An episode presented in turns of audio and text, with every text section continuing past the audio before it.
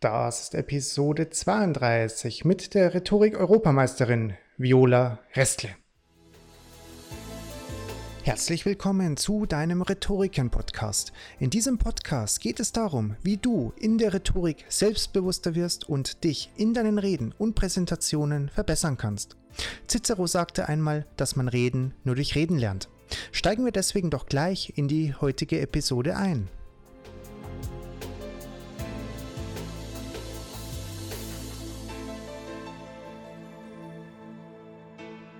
Ich hoffe, du kannst das warme Wetter, welches wir mittlerweile wieder in Deutschland haben, genießen und kannst dich ein bisschen erholen und ausspannen und neue Kräfte und Energie tanken.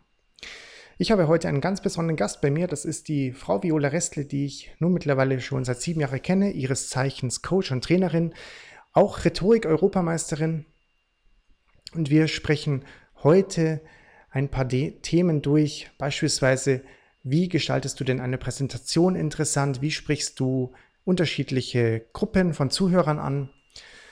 Wie kannst du deine Rhetorik verbessern?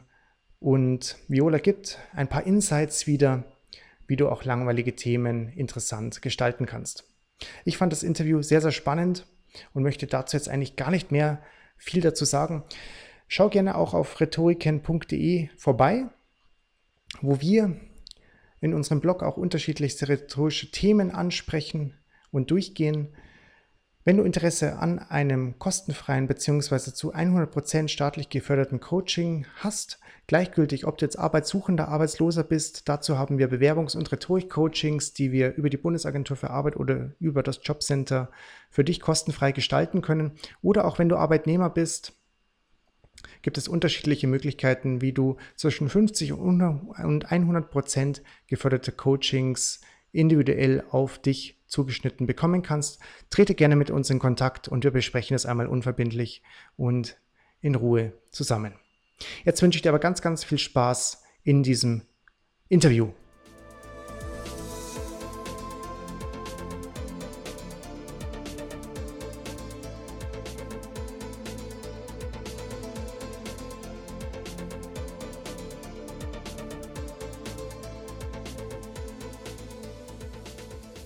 Zuerst einmal möchte ich dich zu deinem ersten Buch Spielend präsentieren beglückwünschen, liebe Viola. Dankeschön. Du bist ja auch Rede-Europameisterin, mhm. Präsentationstrainerin, Impro-Spielerin und verfügst bereits über zwei Jahrzehnte an Berufs- und Führungserfahrung im Bereich Finanzen und Controlling. Ich weiß, dass du dich gerne selbst als Rampensau beschreibst und gar keine Gelegenheit außer Acht lässt, auf der Bühne zu stehen und den Zuschauern deine Rhetorik zu präsentieren die mich persönlich auch noch nie gelangweilt hat. Das ist schön. Und dann steige ich doch einfach gleich mal mhm. ein. Was glaubst du denn, woran es liegt, dass einfach manche Präsentationen ganz anders wie deine einfach zum Einschlafen gemacht sind? Ja, der Fehler ist meistens, dass der Fokus auf den falschen Schwerpunkten liegt. Der liegt meistens auf der Wissensvermittlung und darauf, die Argumente auch belegen zu können. Das heißt, Fakten, Fakten, Fakten. Das ist gerade im Zeitalter der Fake News natürlich wichtig, aber es wird dabei außer Acht gelassen, wie wir lernen und uns Inhalte merken. Fakten sind abstrakte Daten, die wir uns nur mühsam und unter hoher Konzentration merken. Mit Bildern und Emotionen fällt uns das leichter. Außerdem wird oft unterschätzt, dass Präsentationen nach ganz anderen Gesetzen funktionieren, wie jetzt zum Beispiel ein Buch oder ein Handout. Bei einem Buch kann ich innehalten, nochmals lesen, zurückblättern, Notizen machen. Bei einer Präsentation habe ich diese Chance nicht. Das heißt, ich muss dem Redner in seinem Tempo folgen und beim ersten Anlauf verstehen. Ich habe keine zweite Chance. Deswegen muss eine Präsentation sehr viel einfacher und auch anschaulicher sein wie ein Buch. Und nur dann reißt sie mich mit und fesselt mich auch. Schön, dass du es so ansprichst, weil bei mir damals in der Schulzeit vor, oh, ich will es ja hier gar nicht sagen. Ach komm, bei dir ist noch nicht so lange her. war eigentlich eine Präsentation so vom Lehrer auch vorgegeben, nimm dein Blatt mit vor und lies ab. Letzten Endes war das das und dann hat man da auch eine 2 bekommen. Also das war irgendwie schon traurig. Und in deinem Workshop Spielend, Zahlen, Präsentieren gehst du sehr detailliert darauf ein, wie man seinen Vortrag lebendig gestalten kann. Was würdest du denn jemandem raten, der in einem beruflichen Meeting etwas vorstellen muss oder jemanden, der privat einfach unterhalten will. Gelten hier die gleichen Spielregeln oder gehst du als Trainerin dabei bis auf Besonderheiten in den Grundlagen ein? Der entscheidende Unterschied ist das Ziel bei meiner Präsentation. Bei privater Unterhaltung geht es oft einfach darum, einen entspannenden Abend zu haben, unterhalten und Lacher zu bekommen.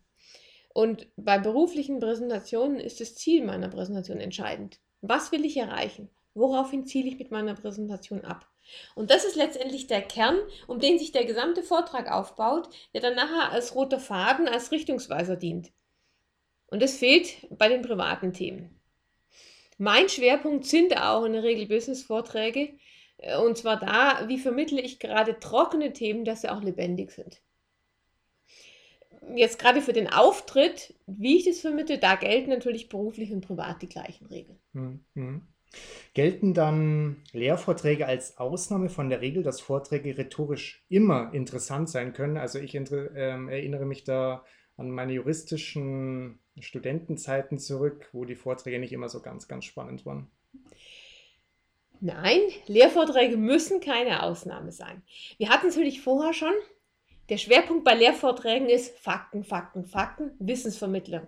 Und dadurch werden viele Lehrvorträge langweilig, was aber nicht sein muss. Ich erinnere mich jetzt an zwei Vorlesungen an der Uni. Das eine war das Fach Geomorphologie. Der Professor war auch ein Showman, war selber schon an allen Orten der Welt, hat immer spannende ähm, Fotos mitgebracht und eben genauso spannend erzählt. Ein anderes Fach, zum Beispiel Bodenkunde, ganz andere Art, aber der Professor, der war ein Vollblutwissenschaftler und selber von seinem Fachgebiet so begeistert, dass er diese Leidenschaft auch weitervermitteln konnte. Also man sieht, es geht auch anders. Und ich habe vor, jetzt als Dozentin ab Oktober ebenfalls zu zeigen, dass Lehrveranstaltungen nicht trocken sein müssen, sondern im Gegenteil sogar großen Spaß machen können. Sind Gäste erlaubt? ich fürchte nicht, nein. Schade. Oder einfach immatrikulieren bei der Dualen Hochschule Baden-Württemberg. Wie schafft man es denn letzten Endes mit dem Publikum mehr einen Dialog zu führen und keinen Monolog zu halten? Das ist vor allem eine Frage der inneren Einstellung. Wenn ich in meinen Vortrag rangehe, nicht mit der Einstellung, ich will mein Wissen vermitteln, sondern mir ist es wichtig, dass mein Publikum mein Anliegen versteht und etwas mitnimmt aus meinem Vortrag, dann habe ich eine Verschiebung des Fokus vom Redner zum Publikum. Das heißt erstmal ernsthaftes Interesse am Publikum. Und das impliziert dann mehrere Sachen. Zum einen, wenn ich tatsächlich Interesse habe an meinem Publikum, dann will ich auch wissen, wer sitzt da drin. Das heißt, ich kümmere mich vorher drum und sage, was interessiert die? Was für ein Vorwissen bringen sie vielleicht mit? Und was muss ich tun, damit gerade dieses Publikum mich versteht? Ein Faktor sind zum Beispiel auch Fachbegriffe. Ich mache mir vorher Gedanken drüber, sitzen da lauter Experten, die die verstehen oder sollte ich vielleicht den einen oder den anderen Begriff erst nochmal erklären? Ein anderer Punkt ist diese Wertschätzung. Das Wichtigste ist nicht, dass ich mich als den großen Experten zelebriere, was nur oft da äh, so wirkt, dass mein Publikum ein bisschen sich herabgesetzt fühlt, sondern mhm. dass ich tatsächlich mit dieser Offenheit, mit dieser Wertschätzung an ein Publikum rangehe in der Haltung, ich freue mich, dass ihr alle da seid. Ja, und last but not least, ich schaue tatsächlich mein Publikum an. Es gibt ja viele Redner, die schaffen es, während eines ganzen Vortrages Blickkontakt zu vermeiden. Und das erste in einem Dialog heißt nun mal in Kontakt zu treten. Das kann ich ganz einfach mit einem Blickkontakt. Hm. Kann denn jeder erlernen, selbstbewusst und ja, so wie du mit einem gewissen Charme vor anderen zu sprechen? Oder ist manches einfach angeboren? Manches ist angeboren, aber um deine Frage zu beantworten, ja, jeder kann es lernen, souverän und selbstbewusst und mit Charme vor Publikum zu sprechen. Wenn er akzeptiert, dass er, er oder sie einen eigenen Stil hat und diesen sucht. Was nicht funktioniert ist, wenn ich jetzt mir im Fernsehen oder per YouTube irgendwelche tollen Redner anschaue und sage, und genau so möchte ich werden und versuche, die zu imitieren. Das wird künstlich. Sondern wichtig ist, die eigenen Stärken herauszuarbeiten. Und die müssen jetzt nicht allen bei allen in der großen Lebendigkeit oder im Auftritt liegen. Ich hatte mal einen, war ein eher schüchterner Mensch, stand doch meistens sehr steif auf der Bühne, so die eine Hand angewinkelt, die andere nicht. Auf den ersten Eindruck hat man gesagt, kein toller Redner. Aber der hat es geschafft, mit seinen Worten Bilder im Kopf zu erzeugen, so eine Lebendigkeit zu erreichen, dass man schon nach wenigen Worten an seinen Lippen hing und sein Auftritt mehr oder weniger völlig egal war. Das heißt, er hatte die eigenen Stärken entdeckt und diese Stärken hat jeder. Auf die muss man sich konzentrieren, dann schafft es jeder tatsächlich, ein guter Redner zu werden. Ja, jeder ist individuell, das habe ich auch ähm, so festgestellt und von dir auch mitgenommen, als wir uns, ich glaube, sieben Jahre ist mittlerweile fast schon her. Das ja, kann sein, schon eine ganze Weile ja. her. Da hast du ja meine erste Rede, glaube ich, sogar bewerten dürfen und ähm, das hat mich da sehr gefreut, weil du natürlich auch auf meine damaligen Schwächen noch sehr eingegangen bist, aber ähm, auch so die Stärken hervorgehoben hast und ähm, auch eben so das Individuelle stets betont hast, dass man nicht so und so werden will. Und das, da habe ich so ja, ein Viertel, halbes Jahr gebraucht, bis ich da gemerkt habe, dass ich dann tatsächlich auch individuell auftreten mhm. darf und es nicht irgendwie ja. jemanden nachahmen muss, weil dann auf einmal wurden meine Reden für mich persönlich auch besser und authentischer einfach. Ja, du hast gewirkt. Genau, ja. Beziehungsweise du wirkst immer noch, wenn du auftrittst. Ah, vielen Dank. Wann hast du denn zum ersten Mal für dich gemerkt, Keynote-Speakerin oder Trainerin, das ist genau das, was ich mal machen möchte? Das war eher so ein schleichender Prozess. Als ich vor, oh, inzwischen sind es glaube ich fast 15 Jahre, meine erste Keynote gehalten habe und bald darauf die ersten Workshops, übrigens auch schon mit dem Thema Impro-Theater für Redner, da habe ich gemerkt, das macht mir Spaß. Aber eher so als Hobby, weil mein damaliger Beruf, das war in der Position Director Finance Controlling Europa, der hat mich sehr ausgefüllt und ich habe auch gesagt, dieses Zahlen- und Controlling-Thema macht mir zu viel Spaß, um das irgendwie ähm, aufzugeben. Also in der Zeit habe ich vor allem beruflich selber viel präsentiert in internen Meetings, später als Restrukturierungsberaterin auch vom Kunden. Und einen Wechsel gab es dann tatsächlich mit meinem Start in die Selbstständigkeit vor zehn Jahren. Mein Hauptstandbein ist immer noch Interim Management, also ich bin den Zahlen treu geblieben, aber da hatte ich einfach auch mehr Freiräume und habe eben festgestellt, dass das Thema Präsentationstraining wieder mehr in den Vordergrund rücken soll und darf. Und dann eben vor allem mit den zwei Schwerpunkten trockene Themen präsentieren und eben immer auch mit Impro-Theater-Elementen, weil das das Präsentieren tatsächlich sehr gut ergänzt. Nun ist ja in deinem Buch die Besonderheit zu finden, dass du das Thema der Rhetorik vom Impro-Spielen aus herangehst. Ich durfte ja selbst auch bei den Übungen mit dabei sein, die du dann in deinem Buch verankert hast und was mir da auch immer sehr großen Spaß gemacht hat. Kannst du kurz erklären, was Impro-Spielen denn beinhaltet und warum du dir genau diesen Weg für dein Buch herausgesucht hast. Ja, böse Zungen behaupten ja, dass Impro-Theater für diejenigen Theaterspieler ist, die sich keinen Text merken können. Impro-Theater heißt tatsächlich, dass Szenen auf der Bühne ganz spontan entstehen. Da ist jetzt kein Text und nichts vorbereitet. Und es stellt natürlich noch zusätzliche Herausforderungen an die Impro-Theaterspieler. Genau wie beim Theater geht es auch hier darum, auf der Bühne mit viel Ausdruck, Körpereinsatz und Emotionen Geschichten zu erzählen. Aber diese Geschichten entstehen beim Impro-Theater tatsächlich erst im Moment des Spielens. Das heißt, es kommt beim Impro-Theater noch auf sehr viel mehr an. Es kommt doch Kreativität dazu, Spontanität, sowie die Fähigkeit, auf die Mitspieler einzugehen und auf deren Aktionen, das im Impro-Theater nennt man das Angebote, zu reagieren. Jetzt haben ja die Impro-Spieler im Gegensatz zu den Theaterspielern keine Möglichkeit, die fertigen Szenen zu üben. Wir auch, die entstehen ja auch erst im Moment. Das heißt, Impro-Spieler trainieren die Fähig Fertigkeiten, die Fähigkeiten, die sie dazu benötigen. Kreativität, Geschichten erzählen, Körperhaltung, Gestik, Stimme. Und das sind genau dieselben Fähigkeiten, die jeder Redner braucht. Deshalb ist dieser reichhaltige Fundus an Übungen, die Impro-Spieler haben und mit denen sie trainieren, auch ein großer Schatz für jeden Redner. Und den habe ich so ein bisschen mit meinem Buch angezapft. Hm. Da hast du ja auch sehr, sehr viele Übungen mit reingebracht. Einfach, das ist ja mehr ein mhm. Trainings- und Übungsbuch als ein reines ja. Theorieheft. Welche drei Übungen empfiehlst du denn für jemanden, der seine Rhetorik verbessern möchte und warum empfiehlst du gerade die? Das ist eine Frage, die sich so schwer beantworten lässt. Denn Rhetorik und Reden auf der Bühne umfasst ja so viele Bereiche. Das ist Haltung und Auftritt, das ist meine Gestik, meine Stimme, mein Blickkontakt, das Spiel mit dem Publikum, spannende Inhalte, emotional werden. Da kommt es dann schon drauf an, worauf die Schwerpunkte gelegt werden sollen. Jetzt trotzdem zu ein paar Lieblingsübungen von mir. Eine Übung, wo immer wieder spannende Ergebnisse rauskommen, ist Pressemeldung persönlich. Das heißt, man sucht sich einfach eine ganz trockene Pressemeldung aus Vermischtes oder auch von der Polizei raus und liest die vor.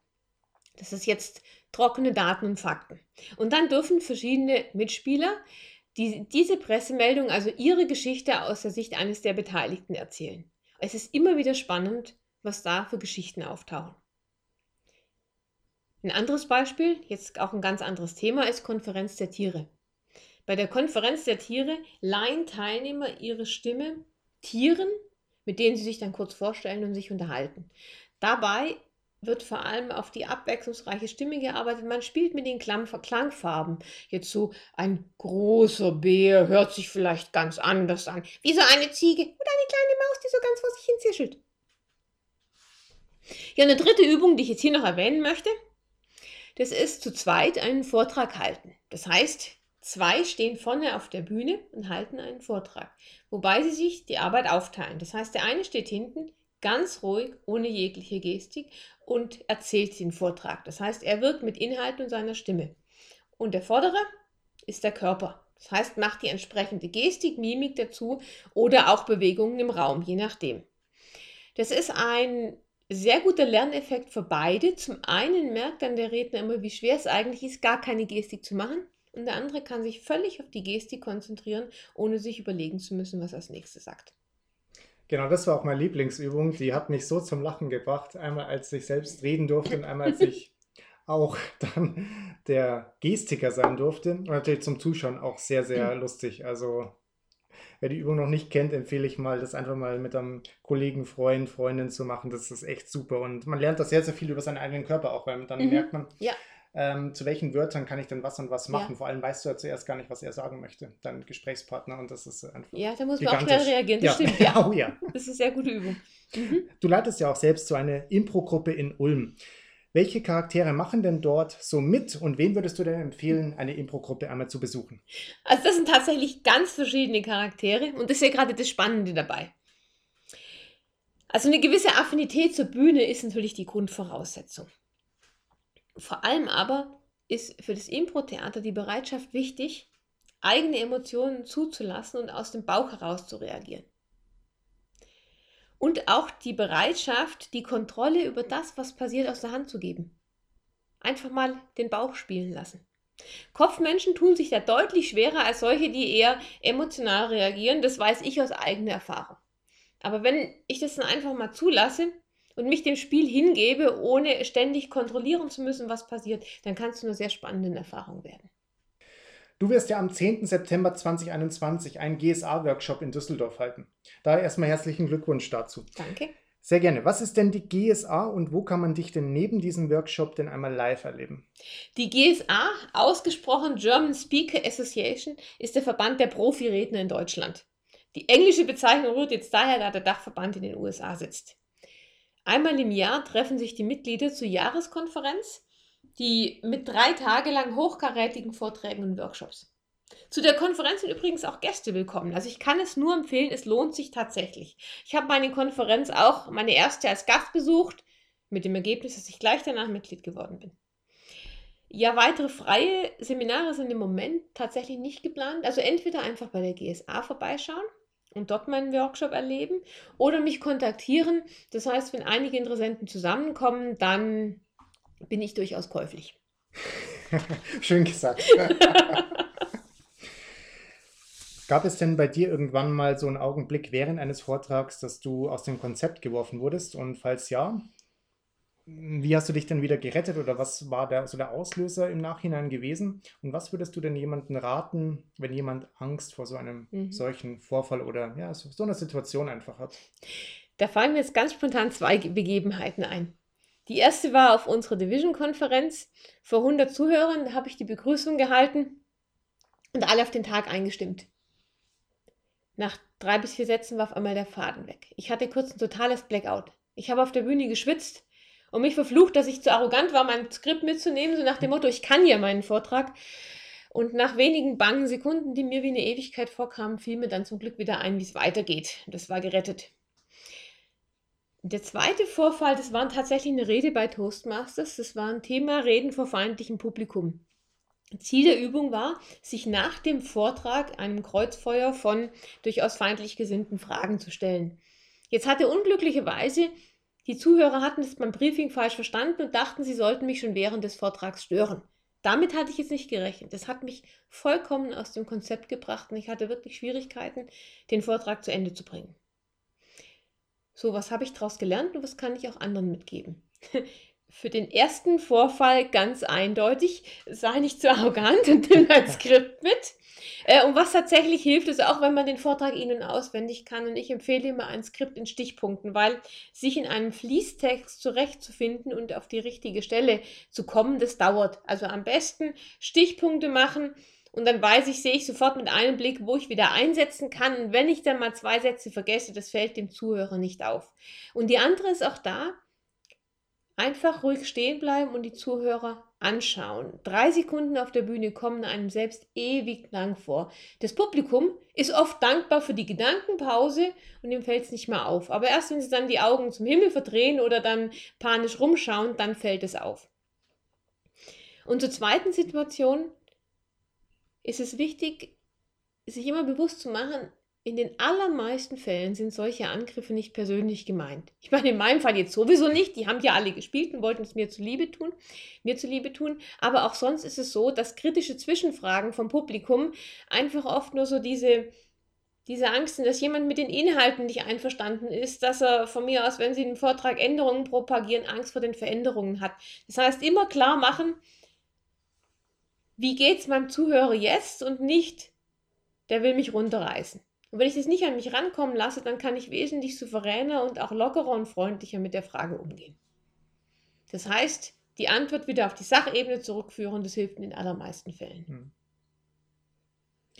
Ja, also ich hatte auch mal so einen Vorfall gehabt. Ich weiß gar nicht, ob du dabei warst. Das war bei einer Übungsrede, ähm, auch in der Toastmasters-Gruppe, wo ich dann auch, ich glaube, eineinhalb Minuten auch nichts gesagt habe und äh, danach hatte ich nie wieder Angst vor dem Blackout, weil ich genau gemerkt habe und gewusst habe, da passiert einfach nichts. Die Zuhörer sind da eigentlich recht zufrieden, dann so in den Stühlen gesetzt, haben sich vielleicht über den Tag ein bisschen sinniert und ja. war nicht ganz nett. Und dann ging es auch weiter. Also letzten Endes frisst sich da keiner auf, ähm, schickt dich von der Bühne mhm. runter. Das kann vorkommen.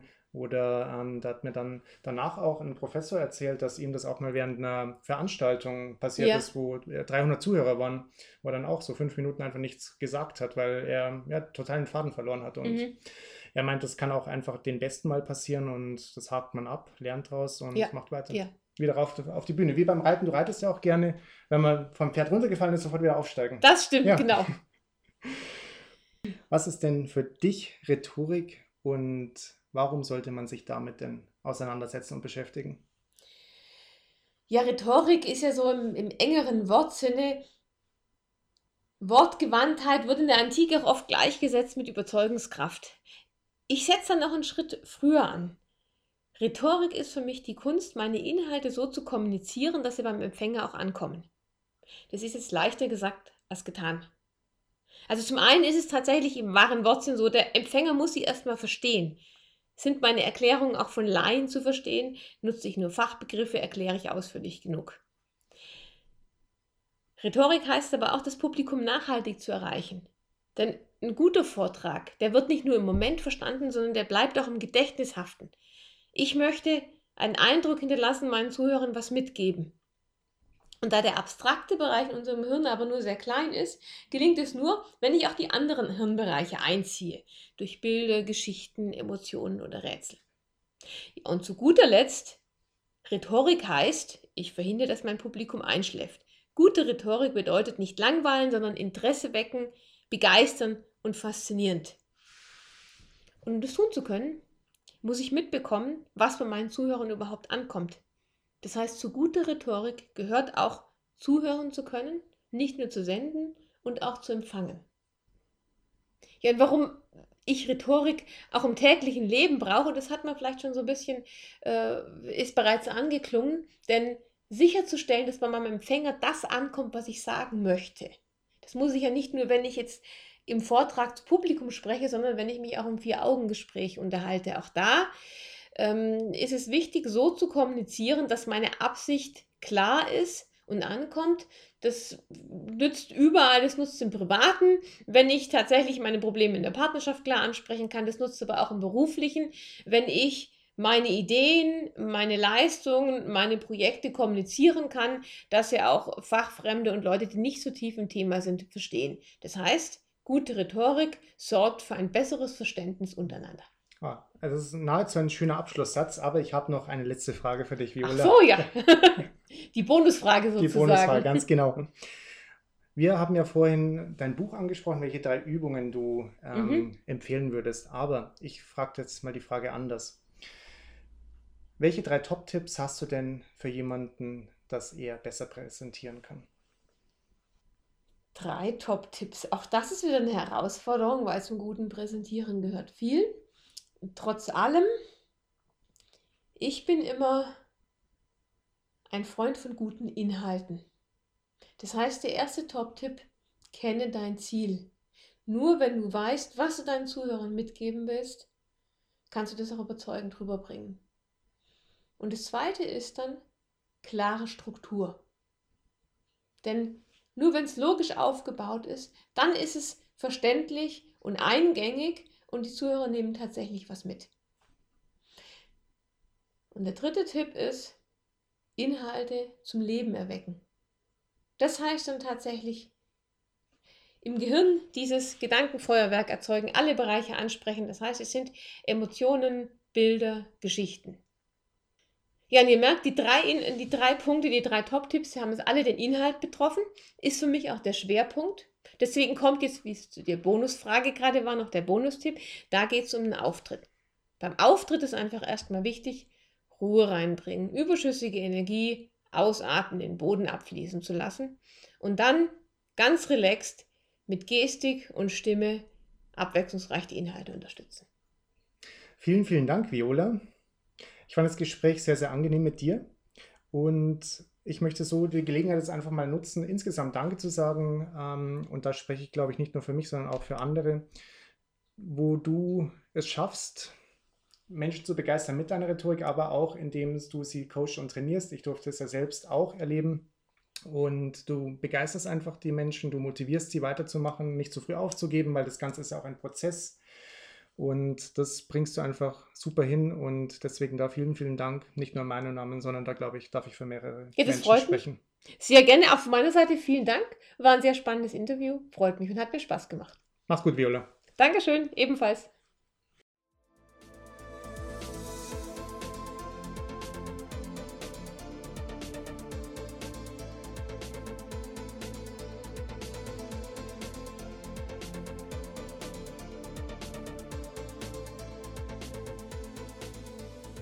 Und das war die heutige Episode gewesen.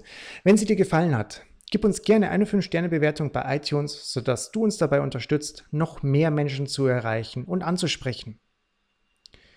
Falls dir die Episode nicht so gefallen hat, schreib uns gerne über info.rhetoriken.de und schildere uns, was wir das nächste Mal besser machen können. Vielen, vielen Dank dafür. Wenn du mit Viola in Kontakt treten möchtest, kannst du uns auch gerne eine E-Mail schreiben oder unsere Seite besuchen, wo du sie dann auch in der Über uns Seite finden kannst. Ich wünsche dir, bis wir uns das nächste Mal wieder hören, bis du das nächste Mal wieder reinhörst, alles Gute, bleib gesund und eine ganz, ganz gute Zeit dir. Bis dahin, mach's gut. Ciao.